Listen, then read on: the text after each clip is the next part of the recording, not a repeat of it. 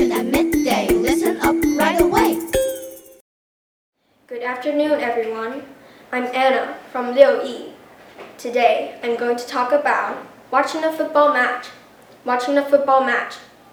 Yesterday was a very exciting day at our school. It was the day of the annual match between our school and our arch rivals, Parkview. That day is a very special day as many parents from both schools attend the event and all the players are eager to give their best. From the last few years, our team have been evenly matched. Sometimes we win and sometimes they win, but it's always a pretty close match. This year, our team was feeling more than a little nervous, although our coach was doing his best to be optimistic. There was a nasty stomach bug going around the school, and three of our best players went down with it. By an amazing coincidence, Three players of the opposite team, including their goalkeeper and their best striker, got the bug too. The match started and the two teams seemed, once more, to be evenly matched. Throughout the first half, the game moved from one half of the field to the other fairly evenly.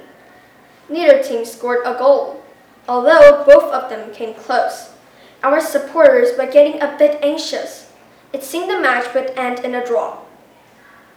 Then, at the start of the second half, one of our substitutes scored a goal. A few minutes later, she scored another. Just before the end, she scored a third. We could not believe it. We had won. We had won in style, with a comfortable goal difference. 3 0. Everyone congratulated the scorer of the three goals.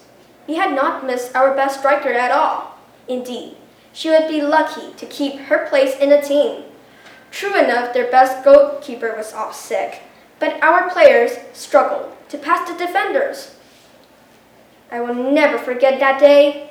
I was the striker. Thank you for listening.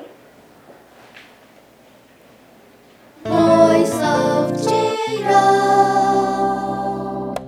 Learning every